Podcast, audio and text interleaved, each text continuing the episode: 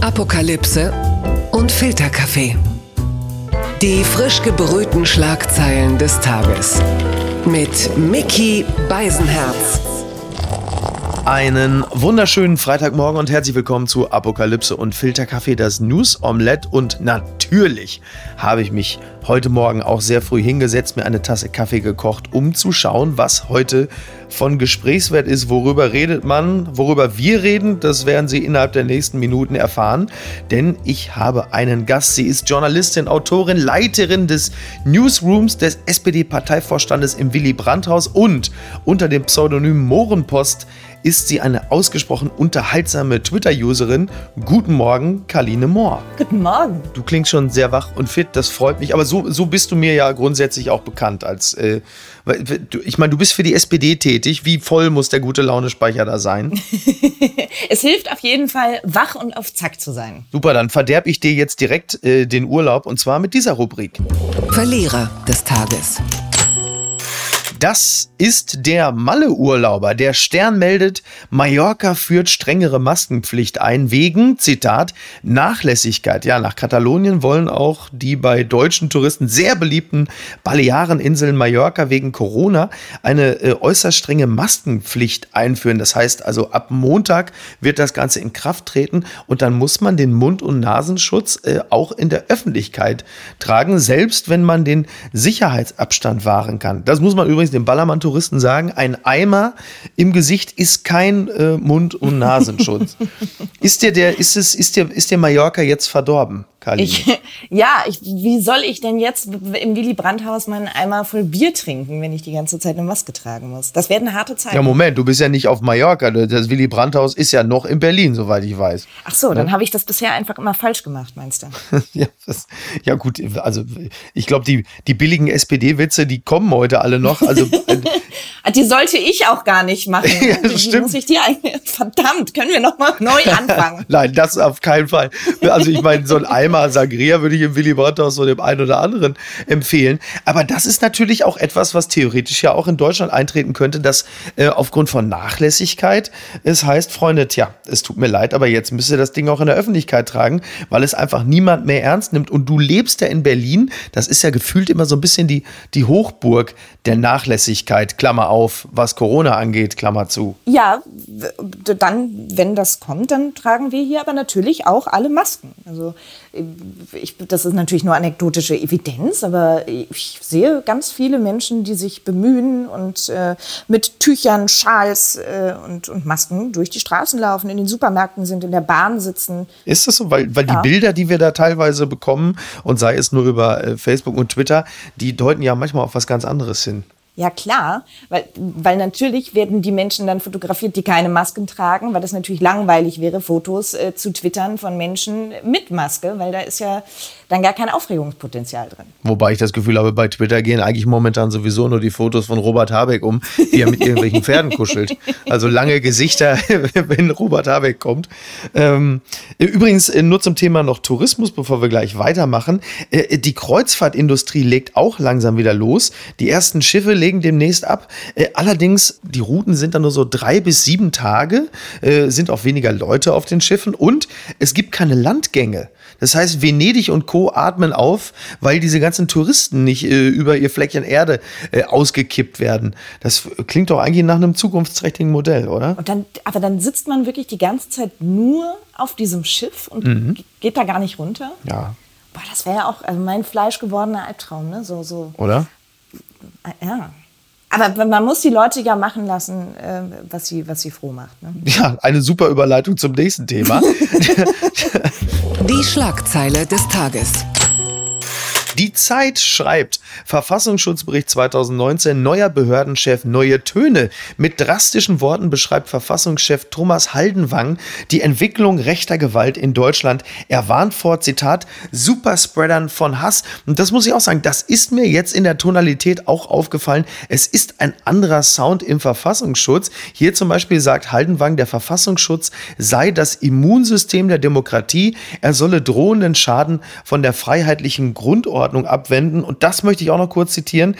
man sei in großer Sorge wegen der exorbitant gestiegenen Gewalt, äh, sagte Haldewang. Und äh, dieses Zitat fand ich auch spannend. Äh, bei den Linksextremisten sinke die Hemmschwelle, schwere Gewalttaten zu begehen. Rechtsextremisten befänden sich im Wettstreit um den Anschlag mit der höchsten Opferzahl.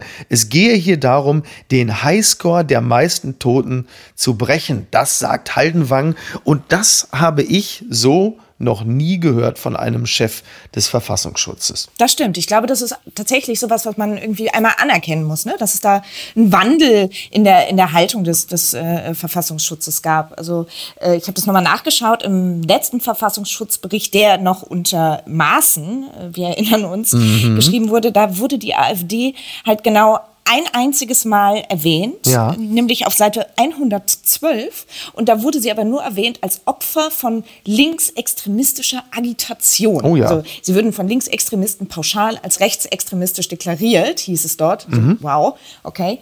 Und ähm, jetzt wurde da einfach mal auf sieben Seiten ausführlich analysiert und eben mit genau diesen deutlichen Worten, die du da gerade zitiert Speziell der, hast. der Flügel, ne? Der genau. Flügel der AfD, mhm. der jetzt ja vom, und deshalb sind die Zahlen natürlich jetzt auch, also unter anderem auch deshalb, sind natürlich auch die Zahlen hochgegangen, was äh, den, den Zulauf an Rechtsextremen angeht, äh, weil natürlich jetzt auch der Flügel eingepreist ist. Das ist sicherlich nicht der einzige Grund, warum die Zahlen hochgehen, aber halt eben doch ein signifikanter. Und dass jetzt selbst Horst Seehofer öffentlich äh, anerkennt, dass der Rechtsextremismus die größte Bedrohung in Deutschland ist. Ähm, weiß ich nicht, äh, hat Haldenwang ihm da äh, Beine gemacht oder wie kommt das jetzt plötzlich? Ja, man fragt sich eher, Horst, was hast du eigentlich die letzten Jahre gemacht in diesem Land? Ja, das fragt man sich schon seit einiger Zeit. Ja. Oder wie äh, Hasnain immer sagt, was macht eigentlich Horst Seehofer und warum ist er noch im Amt? Ja, gut, da äh, legt dann vielleicht auch in dem Falle Scheuer einfach die Messlatte nochmal ganz neu. ähm, das muss der hat ja, was das angeht, äh, hat er ja eh Patex. Aber wenn der Verfassungsschutz das Immunsystem der Demokratie ist, war Hans-Georg Maaßen dann so eine Art Grippe? Oder wie müssen wir das, wie müssen wir das begreifen? Ja. Oder, oder ist das Ganze jetzt auch so, dass es, ist es so ein bisschen so sehr frei nach Donald Trump? Haben wir jetzt einfach mehr Fälle, weil mehr getestet wird? Ja, genau. Also absolut. Ich, ich glaube, dass, dass äh, genau das äh, der Fall ist. Ne? Die AfD wird da jetzt nochmal ganz anders betrachtet, behandelt, eben durch diesen Personalwechsel im Verfassungsschutz. Und das ist ja irgendwie erstmal eine sehr gute und nötige äh, Entwicklung. Und ich ja, glaube, das ist erstmal ein positives Signal. Hast du äh, verfolgt diesen, also eigentlich wollte ich auf den gar nicht eingehen, aber weil die FAZ jetzt auch nochmal drüber schreibt, im Bayerischen Landtag diesen mhm. sehr seltsamen Gesellen von der AfD, Stefan Löw, der mit einer Gasmaske äh, im Landtag äh, dann, dann auftrat. Jetzt muss man dazu sagen, äh, besonders geschmacklos wird es äh, dadurch, dass es in dem Falle gerade darum ging, es entbrannte eine Debatte über Gedenksteine und Denkmäler für verurteilte NS-Kriegsverbrecher und dann auch noch ausgerechnet mit einer Gasmaske aufzutreten, ist natürlich besonders daneben. Ja, und da sind wir jetzt alle total überrascht, dass sich die AfD geschmacklos im Landtag verhält. Also das ist richtig. Ja, zugegeben.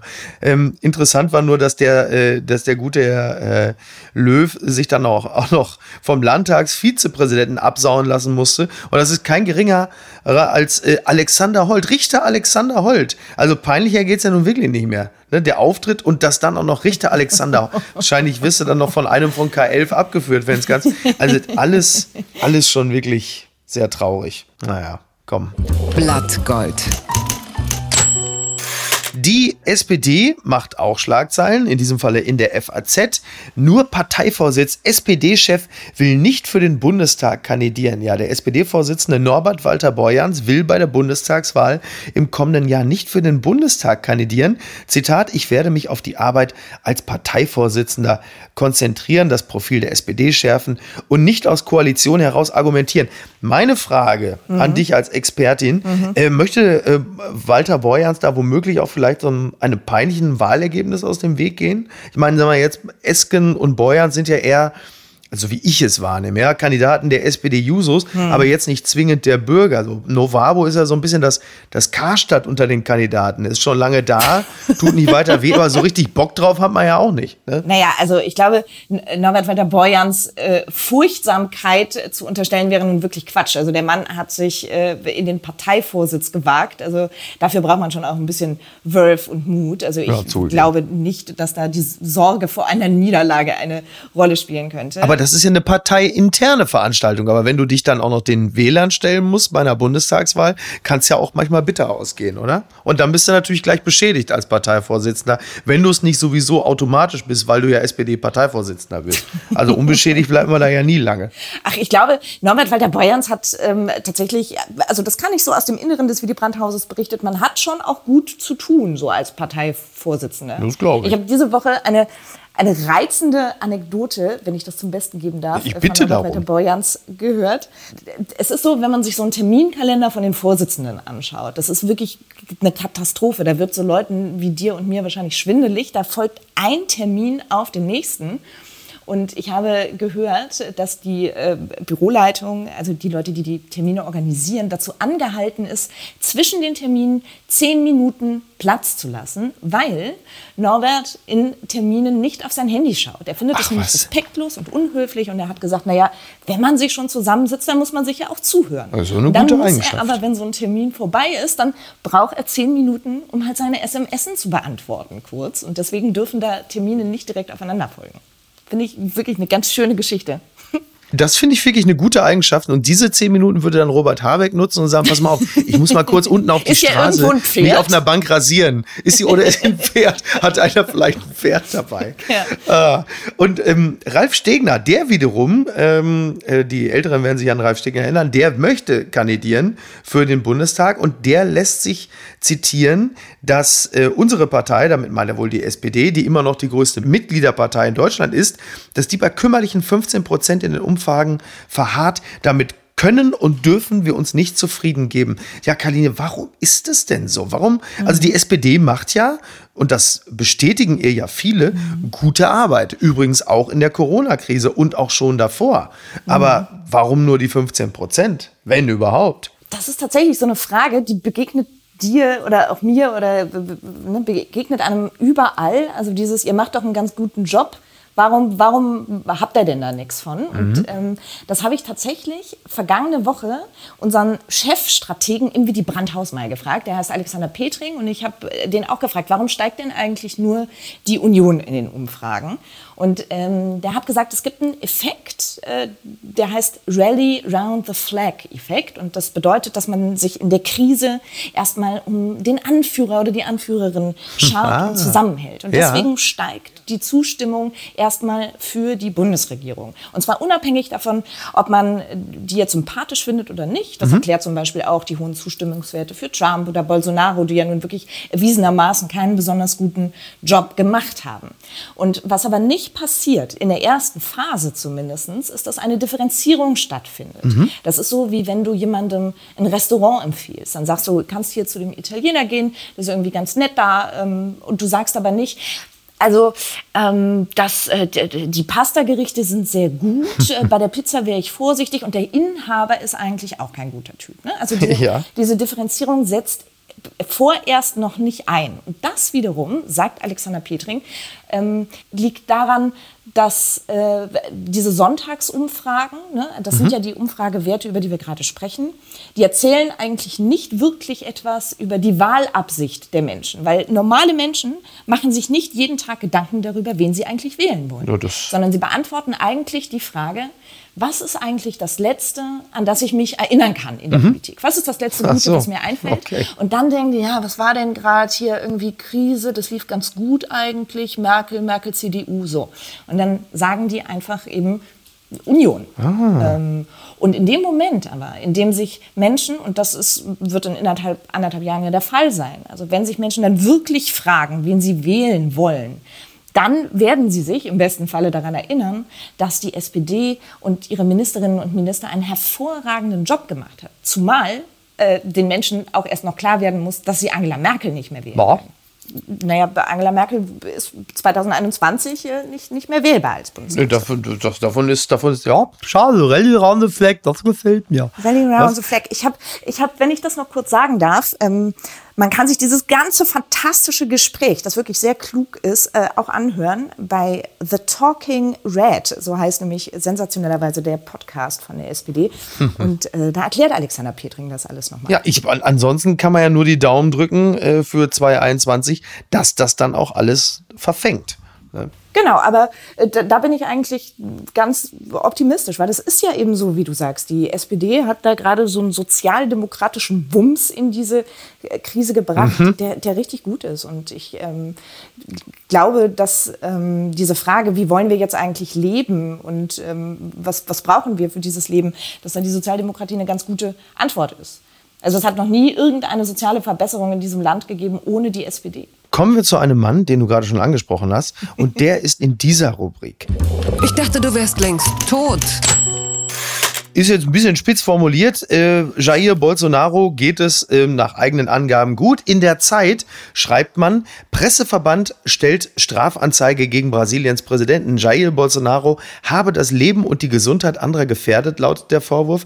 Der Präsident hatte am Dienstag vor Reportern seine Mund-Nasenmaske abgenommen. Das ist ein bisschen ein Unterschied zu dem Montag davor. Da hatte er die Maske nämlich runter. Nee, falsch, Blödsinn da hatte er die Maske auf. So, und jetzt hat er sie runter. Und deshalb hat der brasilianische Presseverband äh, beim obersten Gerichtshof des Landes eine Strafanzeige äh, eingereicht, ähm, denn sie werfen ihm vor, das Leben und die Gesundheit anderer gefährdet zu haben. So, und da kann man jetzt grundsätzlich erstmal sagen, das ist ja faktisch nicht ganz falsch, denn er ist ja positiv auf Corona getestet und nimmt am Dienstag die Maske schon wieder ab. Das ist ja irgendwie auch äh, nicht sehr verantwortungsbewusst, andererseits auch nicht so wahnsinnig überraschend, was Bolsonaro angeht. Man fragt sich so ein bisschen, um ehrlich zu sein, oder das habe ich heute in einem Text von Christoph Gurk in der äh, Süddeutschen gelesen, man fragt sich so ein bisschen, gibt es vielleicht einen Zusammenhang mit toxischer Männlichkeit. Ne? Also mhm. Bolsonaro war, war ja immer so jemand, der gesagt hat, mir kann nichts passieren, das ist eine Grippe, ich bin Fallschirmjäger und so weiter. Sportler, ne? Klar, mir. Und sehr sexy. Und der hat, was der als erstes gemacht hat, war seinen Gesundheitsminister zu feuern. Also das, der war Arzt, der hat auf die Maskenpflicht bestanden, mhm. auf äh, Quarantänemaßnahmen und so weiter. Und den Nachfolger von diesem Gesundheitsminister hat Bolsonaro einfach kommen komplett ignoriert. Und äh, das, was Gurk schreibt in dem Text, es sei ja schon auffällig, dass gerade frauenregierte Länder, Neuseeland oder auch Deutschland, ziemlich gut durch die Krise kommen. Mhm. Und zwar auch deshalb, weil sie diese Beratung zulassen ne? ja. von Ärztinnen und Ärzten, von Wissenschaftlern. Und dass vielleicht diese Durchlässigkeit für eine Beratung, beziehungsweise die Undurchlässigkeit für Beratung, auch ein Symptom von toxischer Männlichkeit sein könnte. Ja, der Mann gilt ja im Allgemeinen nicht als besonders äh, selbstkritisch.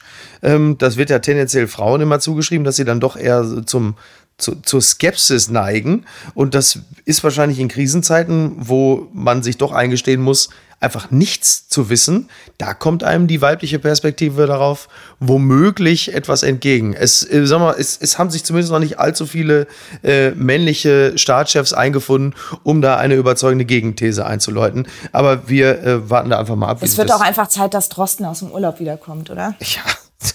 genau. Der NDR sehen Sie auch danach, der muss ja schließlich wieder Podcast. Ja, wirklich. Ne? Christian, wo bist du? Und Julian Reichelt schart ja auch schon mit den Hufen. ja, der langweilt sich auch jetzt den ganzen Tag bei Twitter. Na eben. Ja. Papala Paparazzi. So, jetzt kommen wir mal wirklich in den ganz anderen, jetzt kommen wir richtig in den Schmuddelbereich. äh, ich ich habe mich noch nicht so richtig ein, eingearbeitet, muss ich sagen. Diese ganze Thematik Johnny Depp versus Amber Heard. Also es, ist, es gibt ja eine Schlammschlacht und da geht es wohl in erster Linie darum, dass Johnny Depp vor Gericht versucht, äh, Amber Heard wegen Verleumdung zu verklagen. Und ähm, hier bei T-Online heißt es, es gibt sechs Fakten zur Schlammschlacht von Johnny Depp und Amber Heard. Ich will nicht alle aufzählen, aber es muss also im Zuge dieser Gerichtsverhandlung geht es äh, schon sehr interessant her. Unter anderem heißt es da, Johnny Depp gab seiner 13-jährigen Tochter Marihuana, um, um das, er selber hat es gesagt, er wollte vor Gericht, wollte er erläutern, wie verantwortungsbewusst er als Vater gehandelt habe äh, und hat ihr deshalb, als sie 13 war, Marihuana gegeben, quasi um sie so ein bisschen sanft an diese Gefahren ranzuführen. Das fand ich toll. Und das andere war, dass äh, Johnny Depp irgendwann ähm, äh, nach, einer, nach einer Party oder so fand Johnny Depp im gemeinsamen Ehebett einfach einen, ich zitiere, Kothaufen vor. Und ähm, er wusste dann nicht genau, ob jetzt Amber Heard selber oh. oder einer ihrer Partyfreunde auf die Laken gemacht hat, aber der Kothaufen habe ihn, Zitat, angewidert. Also Katastrophe. Also ins Bett zu machen, ja, ist auch eine Art, äh, sag mal, zu sagen, dass man mit der Ehe unzufrieden ist, oder? Ja, das ist, das ist eine sehr direkte Art auf jeden Fall, das würde ich auch sagen. Ich habe ähm, hab mich da jetzt auch eingelesen vorhin. Ja. Das, ist, das ist alles so insane. Ja. Also diese Geschichten, das, das waren jetzt zwei. Ich habe noch gelesen, dass Johnny Depp den Hund aus dem fahrenden Auto gehalten hat oder Okay. auch mal damit gedroht hat, den Terrier in der Mikrowelle zu verbrennen. Ah ja, das ist. Äh, Er hat sich den, die Fingerkuppe abgeschnitten und Johnny Depp sagt, weil Amber ihn mit Wodkaflaschen beworfen hat, Amber sagt, weil der sein Handy zertrümmert hat und sich dabei die Fingerkuppe abgeschnitten hat. Es ist, also, aber man, man darf sich gar nicht, glaube ich, so, das klingt jetzt ein bisschen schräg und man kann darüber ähm, ähm, schmunzeln, aber das ist natürlich. Ja, ist schon traurig, Wir reden ne? da über Gewalt in der Ehe. Wir reden da offensichtlich auch über jemanden, der drogenabhängig süchtig ist, seine Impulskontrolle nicht im Griff hat. Und ich, das ist ja eine unfassbare Leidensgeschichte für, für, für Vor allen Dingen merkst du aber, wenn du das äh, siehst, ich glaube, die haben 2012 oder so geheiratet und im Grunde genommen, ähm, was man jetzt vor Gericht merkt, weil es gibt wahnsinnig viel Bild- und Audiomaterial, also die haben so wie in so einem Mafia-Film, im Grunde genommen, they both äh, äh, wore a wire. So, die, du hast das Gefühl, die waren einfach beide dauerhaft verkabelt. So ab dem Beginn der Ehe haben sie eigentlich nur Material gegeneinander gesammelt. Das finde ich irgendwie, also tragikomisch, aber ähm, nun ja, hm. Was machen wir denn da bloß mit? Ja, das wäre aber auch mein fleischgewordener Albtraum, wenn irgendwelche Ex-Freunde Nachrichten oder Sprachnachrichten von mir rauskramen würden. Um Gottes Willen. Karline, ich sag nur so viel. Ich bin einmal geschieden. Mehr möchte ich dazu nicht sagen. Ach das, was. Das, das reicht. Ähm, Ach, solange du dein, dein, deinen Kleinkindern, keine Ahnung, nicht am Bier nippen lässt, damit sie sich mal dran gewöhnen. ja, wenn es doch nur Bier gewesen wäre, ne? Und was schreibt eigentlich die Bild? Ja, die Bild titelt mit Ägyptischer Spion bei Merkels Sprecher Seibert enttarnt. Also das ist auch so ein Teil dieses Verfassungsschutzberichtes. Viel interessanter fand ich aber die Post von Wagner und die befasst sich mit äh, Prince Andrew, der laut Bild von der Queen gefeuert wurde. Und ich lese jetzt einfach mal kurz durch. Post von Wagner. Er verzichtet sogar auf lieber Prince Andrew. Also du siehst, es ist Wagner ernst. Betrifft die Buckingham-Schande.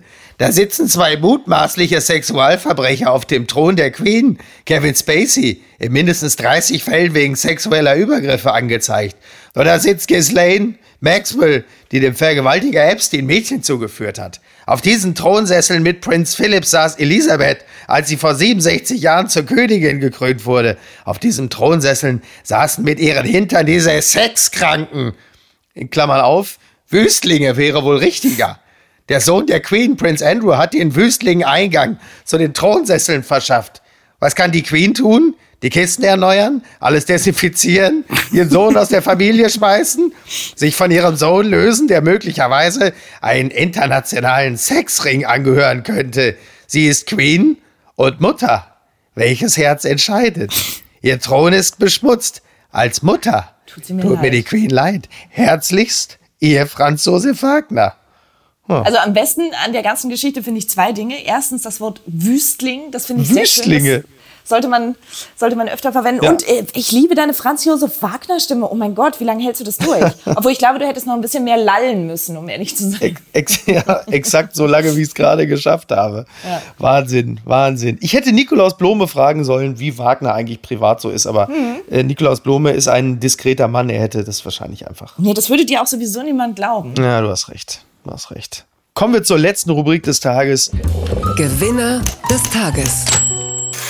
NTV meldet Zunahme am Bizeps und am Bauch. Altmaier zählt sich zum Kraftpaket. Ja, es ist wohl so, dass Peter Altmaier in der Corona-Krise äh, zu Hause Bodybuilding betreibt. Tatsächlich. Er lässt sich zitieren. Er sagt, es macht großen Spaß. Ich fühle mich seither viel dynamischer und habe am Bizeps auch schon zugelegt. Ähm, er sagt, äh, dass er festgestellt hat, dass man auch in seinem Alter und mit seiner Figur noch Bodybuilding treiben kann. Äh, Die Zunahme gelte allerdings leider und in begrenztem Maße auch für seinen Bauchumfang, obwohl das so nicht vorgesehen war. Jetzt ist natürlich die Frage, also ich habe Altmaier gestern bei Ilna gesehen, da ist er ja wirklich fast aus dem Anzug geknallt. Iron Peter. Hatte er da dann wenigstens so ein, so ein Achselshirt an, damit man die Arme sieht, oder? Stell dir mal vor, mit so einem Uncle Sam-Shirt einfach. Peter Altmaier mit so einem Uncle Sam-Shirt bei Ilna. Ähm, Oder, ja, ist nicht gerade bei Spitzenpolitikern, sind da nicht so niedliche Daunenwesten äh, in? Ach so, du meinst wie der Altkanzler in meinem Podcast. Die Agenda. Ja, ja, Schröder ist jetzt, äh, ähm, also Altmaier ist noch in der Massephase. Sch äh, Schröder definiert schon. Vielleicht kann ihm das ja Schröder mal ausleihen einfach, weißt du? Ich sag mal so, Peter Altmaier, lass die Carbs weg. Schön auf Proteine setzen. Ich bin mal gespannt, wenn Peter Altmaier noch zwei Wochen weiter pumpt, dann kommt er demnächst mit Atemmaske zur Kabinettssitzung und Merkel glaubt hier, Bane von The Dark Knight will den Saal übernehmen. Also das, ähm, naja. Ja, du, ganz ehrlich, wenn sich die Konservativen ein bisschen mit Bodybuilding äh, beschäftigen, ist mir das lieber, als wenn sich hier irgendwelche Lord Voldemorts des Neoliberalismus, sprich Merz, äh, ins Rennen schicken, die einfach nur Quatsch erzählen. Also dann ist mir der Altmaier mit seinen Handeln echt lieber. Hantel statt Handel heißt es jetzt bei Peter Altmaier. ähm, wir, wir, wir warten einfach mal die weiteren Entwicklungen ab, auch körperlich. Karline, wir müssen Schluss machen, aber, aber es war zu schön. Ich möchte, dass du wiederkommst. Ja, ich komme äh, gerne wieder. Dann mach das doch. Und jetzt wünsche ich dir erstmal ein schönes Wochenende. Das wünsche ich dir auch. Schönes Wochenende. Mach's gut. Bis denn. Ciao. Ciao. Apokalypse und Filtercafé ist eine Studio Bummens Produktion mit freundlicher Unterstützung der Florida Entertainment. Neue Episoden gibt es jede Woche montags, mittwochs und freitags. Überall, wo es Podcasts gibt.